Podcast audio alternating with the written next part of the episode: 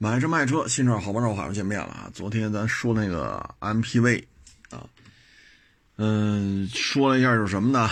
就是奥德赛、艾力绅啊，这几年来一直是死追别克 GL8 啊，但是呢，这个成绩啊，这个反正得有几年了啊，这个奥德赛、艾力绅加一块只有 GL8 大家族的。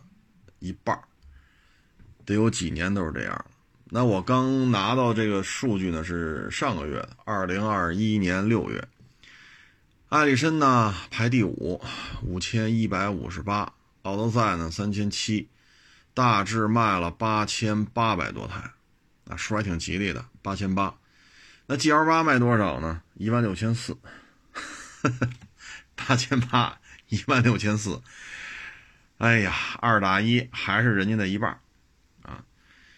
所以这奥德赛力绅吧，就始终是提不起来啊。你说原来是气动，现在混动啊，就是销量上上不去。那现在呢，更麻烦的事在于什么呢？在这 MPV 销量排行榜当中，第二名是 GL 八，第一名是五菱。啊，五菱咱就不说了，这是小面的系列的啊。第二名 GL 八一万六千四百一十八台，第五名是爱力绅，第二和第五，这咱知道了。那第三、第四是谁呢？第三、第四，传奇 M 八、传奇 M 六。所以这事儿吧，就更尴尬了啊！你看 M 六这可能小点啊，这轴距比这奥德赛力绅短，那 M 八可不小啊。M 八已经连续三个月月销量超过六千台，啊，现在 M 八排第三，M 六排第四，艾力绅排第五，那也就是说，在差不多啊这么大个的，价格也差距不大的，在这种前提之下啊，奥德赛艾力绅和 GL 八之间被传奇给插了一杠子。就这个对于本田来讲吧，现在传奇相当于一大一小，M 六呢小点，M 八呢大点啊，M 八呢是比奥德赛力绅呀，怎么说呢？就稍微大了一丢丢啊，就这么个情况。哎，所以对于本田来讲吧，这事儿就很尴尬了啊。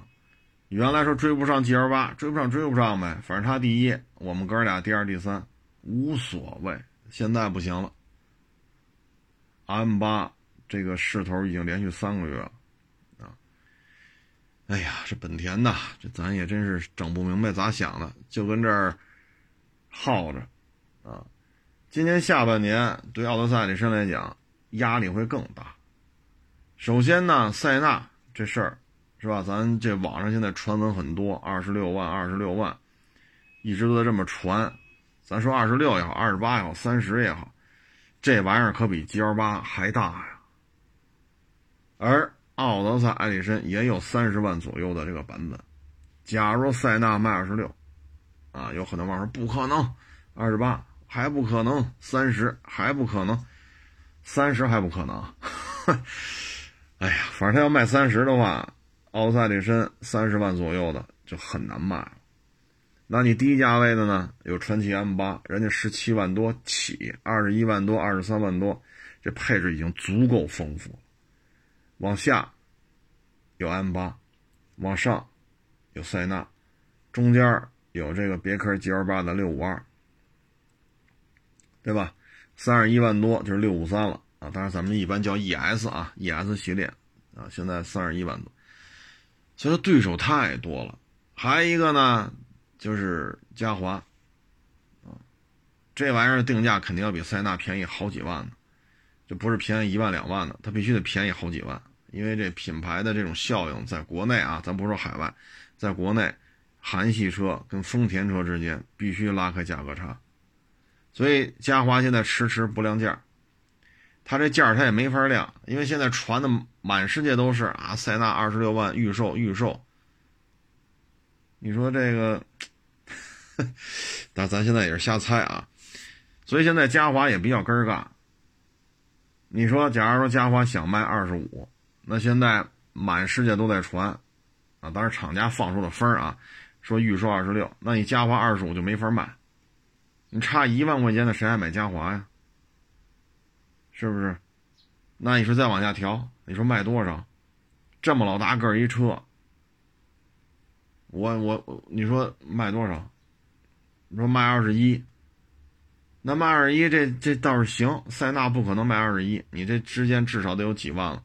那你这么大的车，你比 G L 八也大，然后卖二十一，G L 八卖这么多，卖了二十一年到二十二年，在国内啊，G L 八大家族卖了超过二十年了，起步价还二十三万多。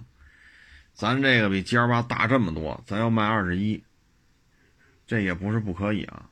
但作为厂家来讲，这玩意儿利润可就下来了。所以现在嘉华为什么没动静了呢？主要就是看塞纳你要卖多少钱呢？对吧？塞纳如果真卖二十六，那小道消息说嘉华走量的版本大概要定到二十五，那现在他就不敢说这事儿了。所以现在嘉华为什么就略显沉寂？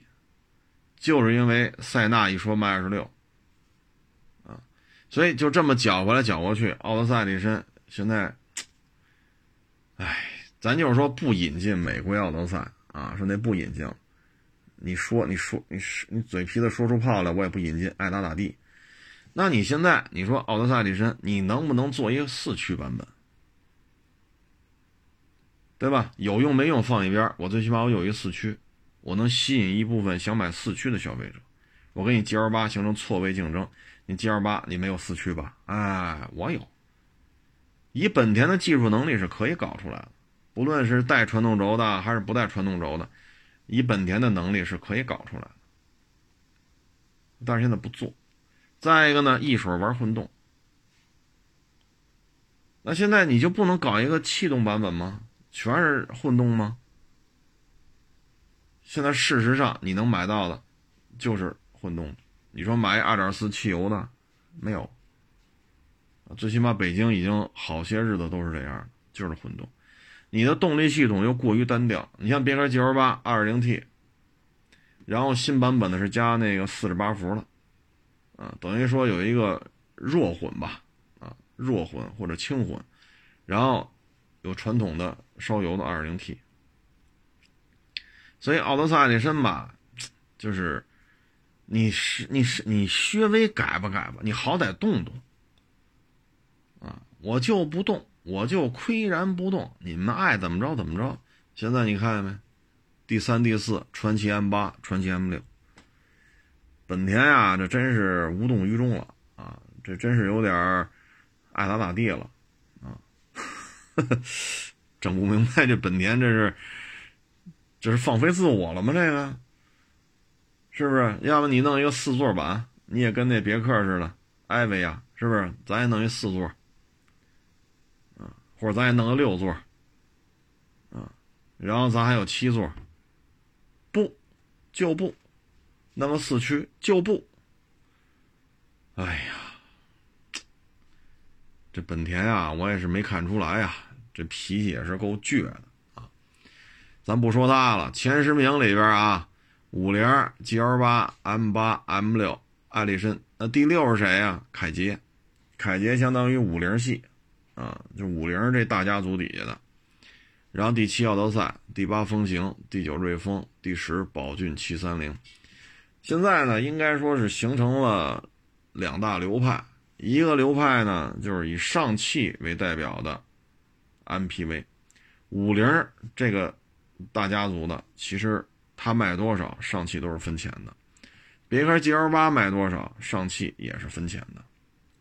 那你看前十名里头啊，五菱、别克 GL 八这个上汽是分钱的，第一、第二。第六名凯捷，这个上汽也是分钱的，就是仨车了。第十名宝骏七三零，上汽也是分钱的。也就是说，前十名里边有四台车，上汽都要分钱。啊，所以这是一个非常强势的一个 MPV 的这么一个大家族啊，就是上汽为代表的，这十台车里有四个它都能挣着钱。然后呢，就是本田系，奥德赛、力绅，反正半死不拉活吧，啊，每个月少则加一块啊，少则六七千，多则七八千，反正半死不拉活啊。你说赔钱嘛？也不至于，因为单价不低。挣多少钱呢？反正肯定比不了 G L 八，这是它，啊，等于第一大流派上汽为代表，第二大流派就是本田。现在呢，按照年底出塞纳啊，这个 M P V 当中，如果塞纳能进入前十的话，那第三大流派就是广汽，因为 M 八 M 六是广汽的，广汽丰田出的塞纳，广汽依然要分钱。所以明年有可能啊，我们只能是假设塞纳进前十的话，明年就会形成第三大流派广汽啊。你至于说这个风行和瑞风吧，这就势单力薄了啊。两大主机厂各自一款车，再往下，奔驰 V 十一、大通 G 五零十二、荣威十三、威然十四。威霆十五，嗯，奔驰 V 呢，一直就是徘徊在十名开外，啊，进十名的时候少，好像是我印象里好像是没有，一直就十一二名、十二三名。奔驰 V 和威霆呢，其实这个车吧，首先品牌形象够，啊，第一车大，第二呢标大，啊，大三叉星，本身车就大，好家伙，往那车头上一呼。再弄个，是吧？这镀铬件什么的，咔咔一贴，银光闪闪，这可以呀，是不是？拉开车门再一看，好家伙，航空座椅，烫定、冻定、捏腰、捏屁股、捏脚，啊，弄个满天星，再弄个大液晶电视，这派儿、这范儿、这面儿，是吧？没毛病啊。但是呢，你开过威霆，你就知道了，这玩意儿啊，工具车的属性啊。还是，你可以把它说的很高端啊，你可以把它改装的很高端，但是有些东西是改不出来的啊。你说有些版本啊有空气悬挂，确实好一点，但是没有空气悬挂的确实一般啊。再一个呢就是大保养，这种车型说 全车油液、皮带滤芯、火花塞，加上刹车片，全换一遍。威霆也好，威 Class 也好，他们的价格要远高于刚才说的那几个，什么 GL 八 2.0T 啊，传祺 M 八 2.0T 啊，奥德赛力绅的2.0混动啊，啊，威霆也好，威 Class 也好，都要比他们高，而且不是高一千、高五百，是翻着翻着个的往上翻，所以这也是阻碍了它大卖的一个原因。一持有成本太高，啊，特别是大保养的时候。虽然说已经是 2.0T 了，不像原来维亚诺啊，我是一三年开吧，哎，一二年一三就刚一上市，3.5版本的，刚一发布我就开来着。那家伙那开着，当时是是是六十多，是七十多来，开着的感觉确实比金杯利索。啊，呼呼有生气，这是开啊，呃，但是坐确实一般，啊，就当年给我的感觉就是这样。而且呢，你像那时候的维亚诺是一二年、一三年啊，它什么时候上的三点五我也记不住了，反正就这两年上的。如今它的价格远低于它不是三点五吗？远低于同年份的三点五的四驱顶配的塞纳，而当时四驱顶配的塞纳。跟它的价格呀，反正追着有点费劲啊。塞纳比它稍微便宜那么小几万块钱啊，这就是什么呢？持有成本、乘坐舒适度啊，这都是怎么说呢？反正有一些不足啊。你说威霆卖的贵吗？真不贵啊，这么大个，比 G L 八、比塞纳都大，卖二十大几万，咱就冲这大标。咱就冲这大壳子，它就值。但是为什么威霆还卖的还不如威 Class？威 Class 进前十就费劲啊？为什么老是几百台、一千多台？这都是有原因的啊。所以呢，就是现在您更受追捧的是谁呀？现在塞纳的热度让嘉华都不好出价然后就是埃尔法、威尔法，这 MPV 这个圈子里啊，现在反正奔驰始终不得烟抽。你说老 R 黯然离场，我始终认为 R 是一个性价比非常高的车，五米多长，三排座，三点零 T，Formation 四驱，原装进口，就卖五十多万，要什么自行车？你买一高配 E 三百，不也这价吗？那 E 三百才多大呀？那 E 三百是国产的，那 E 三百排量才多大？对不对？咱这这么大个，三点零四驱原装进口，五十多，忒值了。就这样，R 还是黯然离场，而且停产到今儿也没听说 R 说再接着来一个，没有。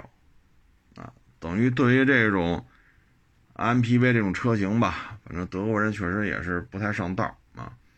威霆也好，威 Class 也好，包括迈特威也好，啊，始终就是有工具车的属性在里面。你说 R 这车，咱要比内部空间吧也不小，但是坐着吧总觉着跟这个塞纳什么的呀有区别。我说的不是品牌啊，什么这那，我说就这种设计理念啊，设计理念。宝马呢也试图要，它最接近 MPV 的宝马，应该说就是五 GT 了。但是五 GT 呢，当时你看它的宣传片啊，我们要有 MPV 的第二排的这个什么空间啊，我们要有 SUV 的这种通过性，我们要轿车的这种操控性啊。最后弄了一个杂交，四不像。你说这是 MPV 吗？这五 GT 跟 MPV 有距离。您说您是 SUV 吗？你跟叉五、叉六摆一块儿，这五 GT 好像有点偏门啊，比叉六还偏门。你说是一个 D 级轿车吗？你跟七系摆一块儿，那还是七七系吧？那那那那更像是一 D 级轿车。所以宝马最接近 MPV 的。G 几根 G 几根家生产的，就是最近这十年八年的事儿啊，可能也就是五 GT 了，啊，呃，所以你看呢，就是威 Class、迈特威、威霆，啊，呃，包括大 R，包括五 GT，啊，就对 MPV 的理解吧，始终是有一些偏差。所以你看没有，前十名里边，我们很难看到纯德系的车型。这方面，我觉得前十名也见不着，是跟德国人对 MPV 的理解跟咱们不一样啊。一牵扯到居家生活这一块啊，上有老下有小，上上有老下有小这一块儿啊，一牵扯到三代同堂这一块儿，一牵扯到拉家带口这一块，德国人的思维方式跟中国人思维方式不一样，就是不一样。所以在 MPV 这个，我们就能看出来，德式风格的车。融不进来，你像威然，对吧？咱有时候都觉得特特奇怪。你说上汽左手是 G L 八，右手是威然，咱们有时候想，你照着 G L 八抄都不会吗？一个大老板底下的两个买卖，你说外方之间一德国一个美国，这好像不方便。你中方合作，这不都是中国人吗？那你们之间是吧？你。咱说句不好听，照着抄不行吗？G L 八卖这么好，你借鉴借鉴。好像威然也没借鉴到位，啊，尤其第就是第三排那空间和后备箱空间，这之间好像也没弄明白哪头重哪头轻，啊，以至于现在大家就笑谈嘛，啊，就是威然的竞争对手就是途昂不许出六座。啊，现在定六座得等等很长时间，不许标配六座。啊，揽境呢，威然管不了，因为那是一汽大众，你这是上汽大众，你管不了人家。南大众、北大众之间，你没法互相干涉吧？所以，现在威然能不能活下去，完全取决于揽境。优惠多少？因为揽境人家说了，标配有六座，有七座。所以你看这前十五名里边，威然呢就属于你看后就十名开外啊，十一到十五，这里边啊，威 class、威霆、威然，这后五名十一名到第十五这五名里边有仨都是德系的，你就看得出来德系啊是真想有所为，但是真不得烟抽。然后呢，这加俩大通，啊，呃，加一个大通，加一个荣威，这其实也是上汽的买卖，啊，所以看这个排行榜吧，咱们总体来看一下，前十五名里边，上汽绝对是霸主地位，前十名里边，五菱宏光，啊，凯捷、宝骏七三零、别克 GL 八，有四个都是它，十一到第十五名里边。大通是他的，荣威是他的，威然是他的，也就是说前十五名当中，七个都是上汽的，前十名里边四个都是上汽的，所以上汽在国内 MPV 圈子里这是霸主地位。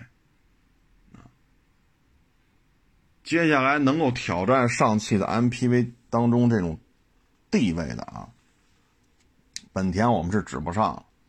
我们现在就得看看传祺，呃，广汽的这个塞纳，它要卖多少钱？反正现在你看网上啊，铺天盖地都说二十六啊。我觉得这车不用二十六，你卖三十，它都卖的都挺火的啊。真卖二十六，哎呦，这塞纳会疯了呀，就会卖疯了呢啊。所以我就是这么。预测一下，如果到明年 MPV 前十名当中有三个是广汽的话，那谁会被挤下去呢？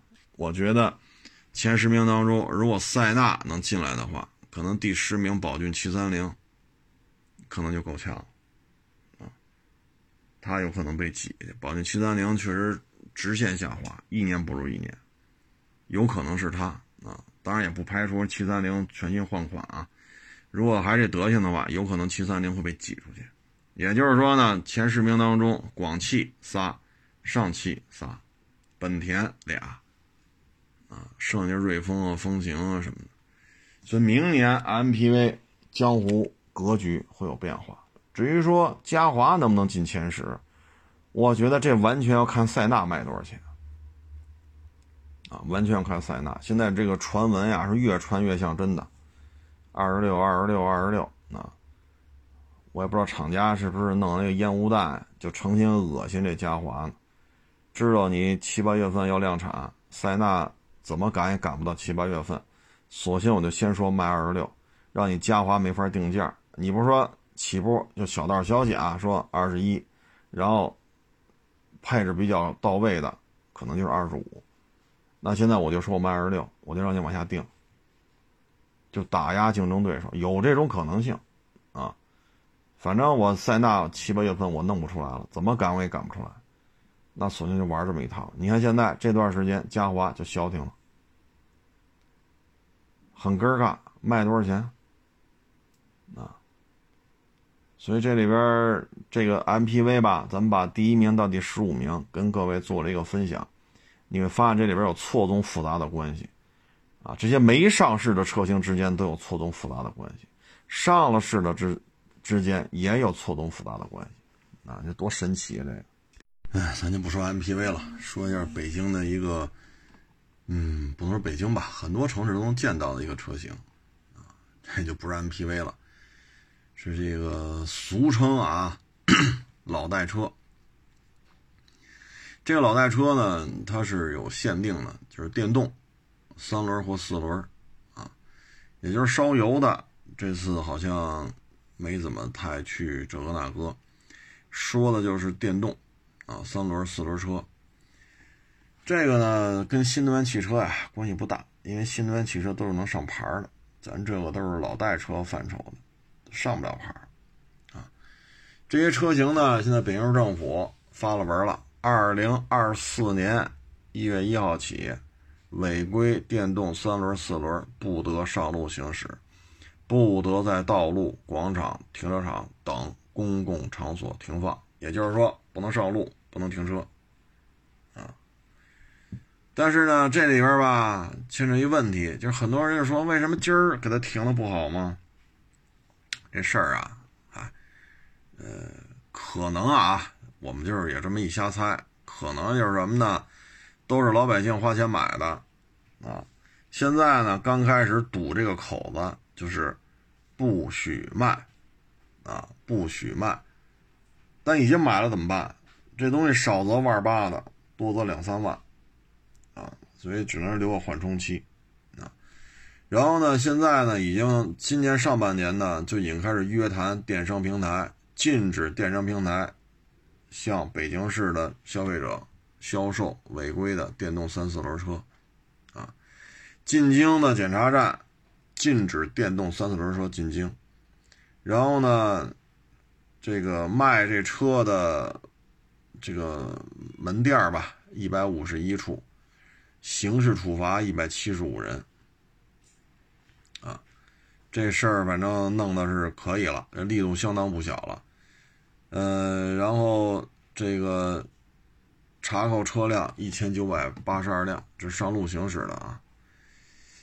嗯，在二零二四年一月一号之前吧，上路行驶应遵章，应遵守相关通行规定。啊，那这事儿吧，唉，主要我觉得可能也是老百姓花钱买的，而且买这个的呢，肯定也是相对的老百姓的成分属性更高一些吧。你真是说家里特别有钱的啊，他也不会买这个。所以可能还是考虑这个吧，给了这么长的一期限啊！现在是二一年，二四年一月一号，也就是说二二年、二三年还能开两年啊。嗯，这种车吧，咱不管是叫老代车还是违规电动三轮、四轮车，它这个问题在于什么呢？第一，你这出了事儿，你这车有保险吗？咱们节目当中呢。有一些这个民警啊，有时候也跟我聊，说您这节目啊，普法教育的 这个内容还是挺多的。我说没错啊，普法教育确实说的多。咱们说过很多问题，就是很多案例啊，说过很多案例。这个保险有时候会给你屏蔽掉很多损失的，比如说你上了两百万，那交通事故当中判定我来负全责。假如说撞死一个的话，那北京就是一百小几。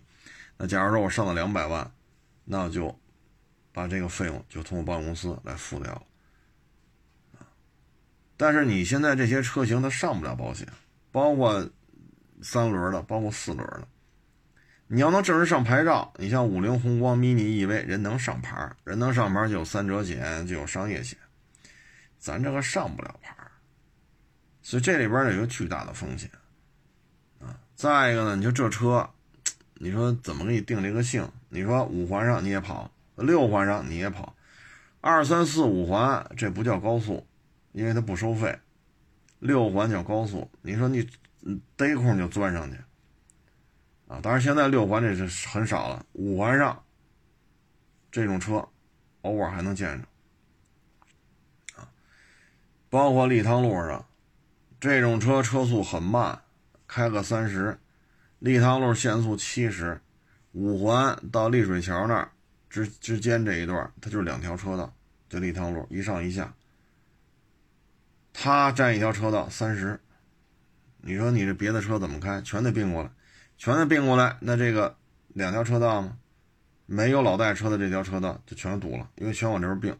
他这条车道你也别想开了，他就开三十，明明一路畅通。有一台这种车，三十公里的速度跟这尬悠，全完蛋，整个就全堵死了啊！所以现在吧，你看高速肯定是不让上，就进北京这块儿也进进京检查站也都给你卡死了啊！所以这种车型吧，这个有些时候吧，就是什么情况他买的呢？就是说，你看我要开车不方便。或者有的干脆他就没有车，开车又不方便，或者说没有车，那要去又要去去这办事儿，坐公交坐地铁也不方便，他也就买这么个玩意儿。包括我们邻居就有买这车，就是接孩子。你说从小区到学校那儿，你说远吧，两公里，也不能说太远。你说近吗？你要你像这两天北京下大雨，你要把孩子接回来，两公里。那肯定这也不太好受啊。哎呀，所以有时候他就买一个这种电动车，接孩子上下学，那开它就快了啊，人家两公里几分钟完事儿了。那我们要走出去呢，这两公里要牵扯到红绿灯这那，那我们得走一刻钟，啊，一刻钟二十分钟，人家不到十分钟，几分钟，而且风吹不着，雨打不着啊，所以他有他的诉求。那你在这种情况之下吧，反正也都是老百姓嘛，所以就给他缓冲两年多，两年半吧，差不多两年半，二二年、二三年啊，嗯，现在呢，我觉得不错。啊，就是从销售源头、电商平台、实体店都给予了严格的一个管控啊，这样挺好。因为老代车呢，一是着火的问题，就这些电的啊，着火怎么办？第二呢，就是没有保险。第三呢，很多都是没驾照的老人啊。你像我们邻居有一个买的啊，买回来这半年一年，好家伙，这周围邻居的车他基本上都给撞了。为什么呢？六十多了，眼神也不济，手脚也不够协调。毕竟六十多岁了嘛，他又没有驾照，这辈子没开过汽车，摩托车也没开过，汽车也没开过。六十多了，哈，骑老代车啊，开一个老代车，今儿撞这个，明儿撞那个，啊，你说这种事儿，你说咋整？所以有些事儿吧，唉。有时候也为难，你一刀切吧，上家抓去，这可能，哎，反正就这么一情况吧。作为天天出门的主呢，我觉得就是还得忍两年半，啊，但是我相信这个规则出来之后吧，可能会越来越少了啊，这些车会越来越少啊，因为现在呢就发文了嘛，自通告发布之日起，任何单位。这个严禁叫什么呢？禁止生产销售违规电动三四轮车，如果你非要这么干，由市场监管部门没收非法生产销售车辆，并处以处罚，构成犯罪的追究刑事责任。这个法规已经说的很清楚，当然这仅限于北京啊。那很多听众朋友不是在北京工作生活，不知道您当地怎么管。反正北京现在是出了门了。略显遗憾的就是给了两年半，这可能也是主要考虑的，就是普通老百姓居多，确实也存在一个客观出行的需求，啊，所以就这个那个呗，哎，只能说尽量吧，尽量不这不那个吧，啊，如果咱们身边说谁手里有这车的。反正我觉得得琢磨琢磨了，啊，得琢磨琢磨。那接下来跟大家分享一个关于医院的事儿啊，因为现在北京呢，三环以里，嗯，三环附近，三环里、三环外有很多非常著名的三甲医院。嗯，然后呢，现在呢，北京市政府的做法呢是让它尽量往外搬，因为这个医院呀，占地面积太大。再一个呢，就是它容易造成交通拥堵。你比如南礼士路的儿童医院，南礼士路周围这一就是围着儿童医院这一圈只要是工作时间，它永远是堵的，因为有大量的车要开到儿童医院里边，然后有大量的患者进去出来，出来进去，救护车这个那，所以南礼士路周围这一圈就围着儿童医院啊，围着儿童医院这一圈老是堵的，那他们都要搬走，搬走呢，这是最近这几年吧。北京市政府一直在做的一件事，这个呢给各位做一个分享啊，我也没想到搬完之后会出这么多新的课题啊。这个呢是叫天坛医院，天坛医院呢现在就搬了，搬完之后吧，天坛医院现在覆盖的就是大兴、房山、丰台，啊，人口数量这三个区呢超过五百万，但是这儿他们这附近呢没有三甲医院。市属的啊，没有市属的三甲医院，所以呢，就需要这么一个天坛医院这么一种规模的啊。但是这个医院盖完之后吧，这个医院也也发愁。啊。为什么呢？呃，就是首先啊，它这个周围居民区非常的密集。当然，有的医院搬到其他地方之后呢，周围居民区非常少，属地居民的就医次数并不多。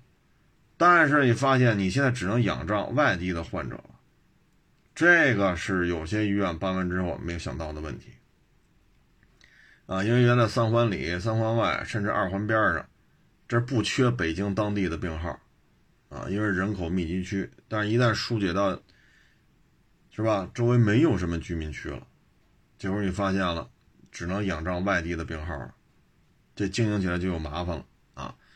像天坛医院这个遇到的问题是什么呢？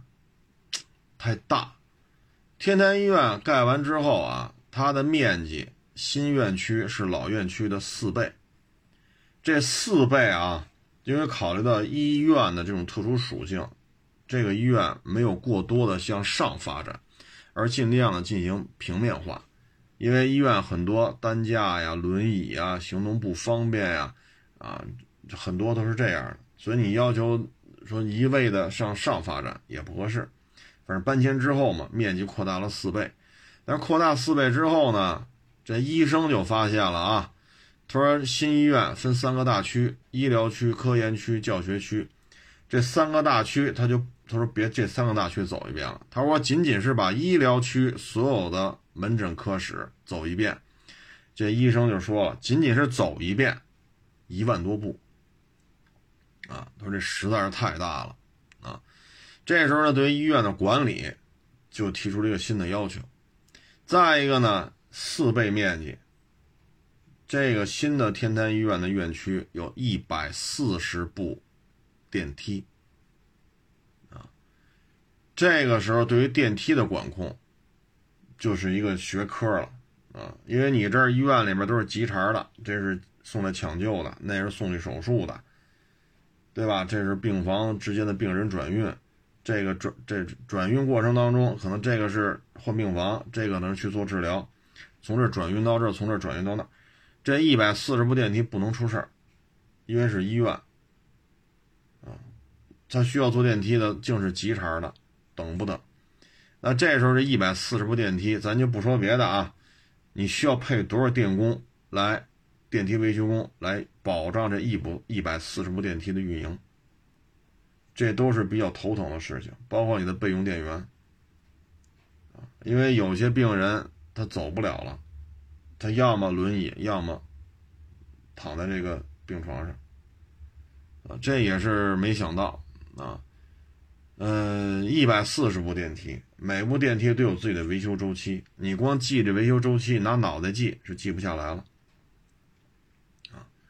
所以这个就牵扯一个数据化分析了啊。所以这个确实也是啊，这网友发给我的，我看完之后我也觉得挺头疼啊，因为他们也是医院的，发完之后他们也觉得头疼。再一个呢，就是如此之大的面积，刚才说了啊，仅仅是门诊科室走一遍一万多步，那这期间牵扯很多的单据呀、什么之类凭证的这种传输，这个物流系统怎么办啊？这仅仅是这个治疗区，你还有，它一共三个大区嘛，科研区、教学区，三个大区全走一遍，这一天这班你就算上完了，为什么呢？太大。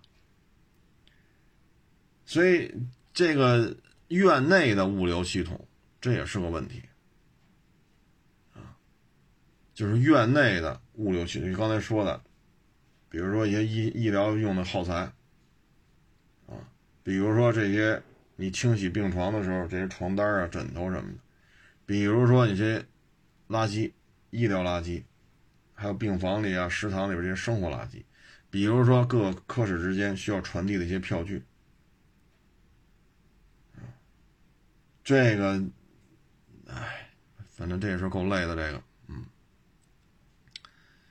呃，最终吧，他们将就我看这天坛医院啊，最后呢说是精细化，面积扩大了四倍，成本压缩到三倍，啊，所以这个也是一个需要极高智慧的这么一个管控系统，啊，不是说啊，就多弄点病床。啊，原来多少？一百张，来一千张，啊，原来都是一千张来一万张，这有的时候这事儿啊还真不是这么办的。啊，通过这次疫情嘛，咱们也看出来了，公立医院的重要性是不可替代的，啊，不能靠私营私立医院来承担起社会化的这种职责，特别是像疫情防控，这个是需要公立医院的这种基础建设，而医院的建设。医生、护士相关医就医院里相关人员的培训，这是一个漫长的过程，尤其是医生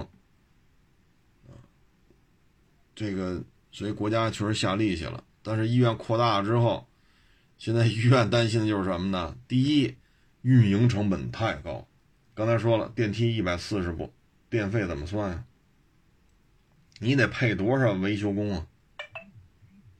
这电梯里边得有监控啊，每尤其是医院的电梯，电梯里边都是有，就是这个值守人员的，因为送进来都是病号，啊，所以由这电梯值守人员来替你摁，你要去几层，你要去几层，对吧？大家去过，像北京这些大一点医院，基本都这样。那这一百四十部电梯，你需要多少人倒班跟那盯着？电费又怎么算呢？维修工怎么匹配呀？电梯一旦出现损坏，你又怎么来进行替换？然后应急，比如断电了，你这一百四十部电梯的备用电源又怎么算？这仅仅是一个医院，这个真不是扒拉个脑袋就能干的啊！嗯，怎么说呢？嗯，医院是搬走了，但是呢，这个医院的运营成本。确实大幅度增加。你刚才说了，天坛医院面积大四倍，运营成本提高三倍，这已经是拼了命往下降了啊！包括安保力量，因为现在我看这介绍，就是天坛医院尽量是扁平化，不要老往天上走，因为医院这些病人全都靠电梯，你好弄三十多层、四十多层，那是省地儿啊！一部电梯、两部，说说你这个医院三十层。你设五部电梯、六部电梯够了，但是天坛医院做的是扁平化，尽量减少病人依赖于电梯，这样的话安保力量就需要大幅度增加。你比如说这栋楼我盖三十层，我设六部电梯或者八部电梯，这楼就这么几个口，两三个口，保安一看，摄像头一架完事儿。但是现在扁平化了，这出口几十个，每个出口都要装摄像头，每个出口都要设安保力量。所以整个的运营成本，老院区和新院区，这就是成本的问题，啊，嗯，所以这事儿吧也挺有意思，啊，也挺有意思，嗯，老院区你完全搬走吧也不合适，为什么呢？二环、三环这是北京人口密密度非常大的地方，二环、三环、四环嘛，啊，这些三甲医院非常有名医院，基本上就在二环到四环之间。人口密度如此之高，全搬走，这儿有就医的需求，怎么办？那你不搬走，新院区、老院区之间医护人员的来回的这种奔波，这又怎么解决？本身新院区像刚才说天坛医院，仅仅是治疗区所有的科室走一遍一万多步，那你再牵扯老院区、新院区这两边之间。这确实也是一个矛盾的问题。你说全搬走了，我不设医院了，那这里边的人怎么办？所以这些呢，我看这个医院的这种动与不动，有点意思啊，有点意思啊。嗯，再一个呢，就是一旦搬到了居民没有那么密集的地方。外地患者就成了一个重要的一个病源来源，周围没有居民区了，啊，所以这些都是新生事物。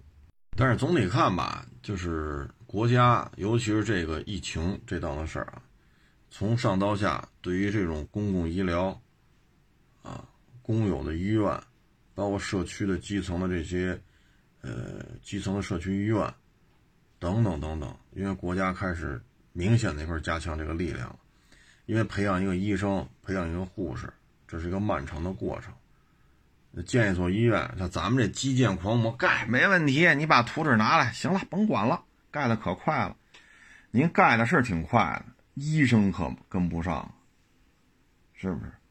护士也跟不上，这培训人的过程，这是一个漫长的过程。所以这二年国家确实下了大力气。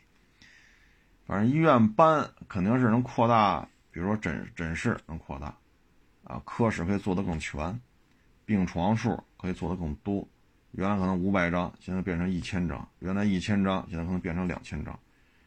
但是新生事物吧，啊，这个反正国家意志，咱们国家啊，凡是国家意志要办的事儿，除了中国男足，剩下都办成。啊，说国家层面讨论这事儿，讨论的哈，全办成了，就中国男足这个，哎，所以我相信公共医疗吧，肯定是相当快，啊，会有相当快的一个发展过程。但是这大医院吧，真不是说你说搬就搬的，搬完了之后很多问题啊，真是错综复杂啊。嗯，远不是说那那量量体温，嗯，开点药啊，真不是这么简单的事儿啊。嗯，这两天啊，说了不少停车位的事儿。这停车位啊，嗨，这个手头的案例太多了啊。都是堵了，堵急眼了，开车撞，给他撞开，然后自己车要开出去。但是最终呢，凡是开车撞了的，都是处于了刑事处罚。有的呢是判十缓一，就是判你有期徒刑十个月，缓刑一年。啊，有的是判一缓一。啊，虽然现在呢这种事情你要做民调啊，百分之百都支持撞。但是呢，法治社会呢，我们不能说让他去撞，啊，不能说比谁狠，啊，还是要走法律。但是目前看的话，就这么撞，撞来撞去，撞来撞去，他堵了。之前那个当然被抓了，那假冒的啊，那个就是路虎奔驰，呃，不，路虎宝马，宝马战车，那是战车位。现今天我看到很多啊，也是一网友发给我的，我看了很多都是我停在我的车位上。他把我车前面堵了，我出不去，打电话报幺幺零，报派出所，打幺幺四，这车就是挪不走，急了直接就撞。哎呀，这个案例呀，数不胜数，所以我还是那句话，就是国家在这方面应该明确出一个细则了。啊，我的个人建议啊，就是交通队来把这车拖走。然后拖车的费用高上上限收取，停车费上限收取，同时要给予他罚款，给予他扣分啊，不要老逼的这些守法的人最后做违法的事情来违法来维护自己合法的权益，这就拧了，性质就变了啊，所以这个我觉得通过这个，反正这后来咱看到了啊，说这个。宝马、路虎，这是骗局。但是通过这事儿吧，闹这么大，我还是希望这个立法这块呢，有能有所突破。啊，不能老通过以暴制暴，啊，通过因为他违法侵占了我的合法权益，而我又没有办法去解决他的违法行为，所以我就通过我的违法行为来制止，或者说解决他的违法行为带来的对我守合法守法的权益的损害，这就不是说绕口令了。因为凡是你拿车撞了的，全是进去，全得进去，都是要承担刑事责任。而瞎停车这个什么事没有，你还得赔他钱，还得取得他的谅解。你想想，胡停瞎停的，最后你还得求他去，你还让他签谅解协议书。最后我们看到的就是。守法的人被逼无奈，采用违法的方式来维护自己合法的权益，然后进去了；而违法的人拿到了赔偿，啥事没有，无非就是道义、道德层面对他的谴责。这这个现象就有点跟法治说依法治国啊、法治社会跟这个初衷就有些背离了，所以期待吧，期待这方面的法律能够尽快的完善起来。嗯，否则的话，真是看完了也是挺郁闷的啊！怎么他就，唉，是吧？嗯，接下来还是这狗的事儿。哎呀，这两天也是好多网友跟我发，哎呀，这跟狗产生了一些纠纷。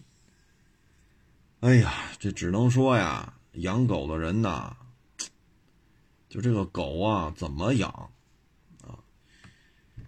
哎，给大家分享一案例吧。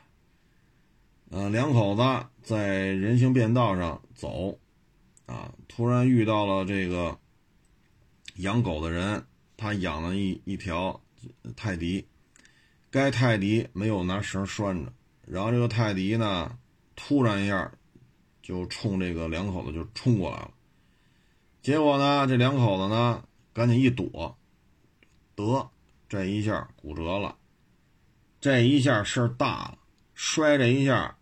这老太太往后一躲，不是绊倒了吗？那狗确实没碰着，狗往他身上一扑，但确实没碰着他。老太太往后一躲，九级伤残。这事儿就大了，啊，这事儿就大了。然后他上法院吧，上法院一审判狗主人赔六万块钱，因为什么呢？你没有拴绳，这是你的不当行为。然后狗对别人进行扑，当然没咬，只是扑，但是没扑着，啊，所以你是对他人合法权益人身伤害，啊，造就你对别人的合法权益造成了损害，导致人家人人身伤害，九级伤残。这个呢，这个狗没扑着他，这老太呢自己也是采取措施不当，自己绊倒了，也承担一部分责任，判赔狗主人赔六万。结果呢？狗主人不服，狗主人要求上诉。上诉之后，二审说一审判决不对，撤销一审判决。二审判狗主人赔二十多万。得嘞，您看见没有？一审六万多，狗主不干了。这养狗的狗主不干了，上诉。这一上诉，二审法院撤销一审法院的判决，改判。狗主人赔人家二十多万，就这么一泰迪，你说你养这狗养的啊，二十多万，这你还怎么上诉啊？二审了这个，这个呢，法院是怎么认为的呢？就是这条狗突然扑向这个老两口的时候呢，这个老太太本能的反应要躲开这条狗，这是。本能的反应，啊，不是说人家这个有什么措施不当之类的，啊，饲养这个动物的人，啊，就要承担你在公共场合不拴狗绳，然后狗扑咬，虽然没扑着也没咬着，导致对方产生，这是因果关系，是必然联系，而对方往后退，躲这条狗。没有行为不当的地方，所以就要由狗主人承担责任，判赔承担全部损失，二十多万。啊，哎，我也不知道怎么说好了。现在那小区里啊，这儿那儿，哈，弄条狗抱着来抱着去，哎呦喂，这狗恨不得不能着地了都，出来进去都得抱着。这个玩意儿，个人有个人的权利，是吧？你。你养你的狗，啊，养个小泰迪本身不违法，它又不是藏獒，它又不是黑背。但是你得想好了，一条小泰迪，最后您老人家要掏二十多万，不掏不行，因为二审法院判的就是这数，啊，所以各位呢，想想，琢磨琢磨，啊，哎呀，这个。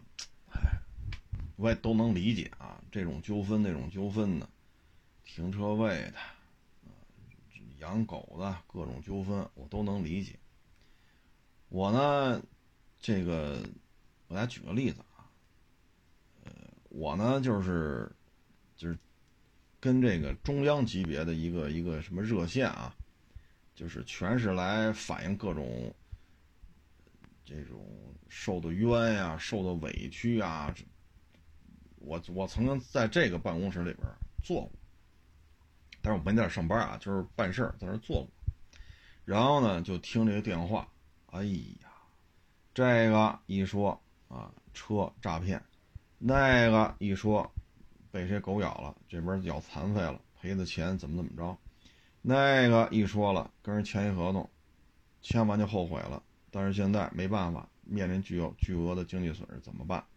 这个因为买房啊，对方隐卖家隐隐瞒了这房子怎么怎么着，然后导致怎么怎么着，哎呀，我有时候啊，我就我就回想起来，我觉得真是挺不容易的。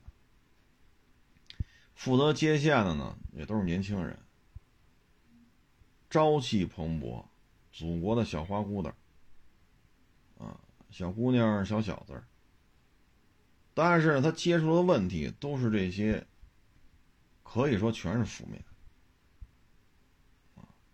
有些时候我看他们接完电话，哎呀，真是就明明是花枝招展呀，朝气蓬勃呀，蹦噔蹦噔就来了。接完电话，你看那表情。我是特别能理解，干那个工作啊，真是不容易。本来他们社会经验并不丰富，啊，可能大学毕业呀，怎么考啊什么的，哎，到这上班了。但是最终你会发现，接的这些东西全是负面，实属不易啊。说这是什么意思呢？就是啊，活着呀，知足常乐，啊，知足常乐。别太较真儿，啊，别太较真儿。什么功名利禄啊，这那是咱都有追求。我也想二环里弄个大四合院，这不是没钱吗？买不起吗？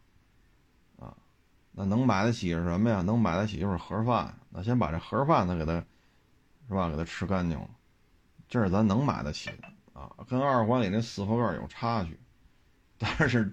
我今儿不吃这盒饭，我就受不了了，我就必须得吃，我不能饿着，饿着这扛不住。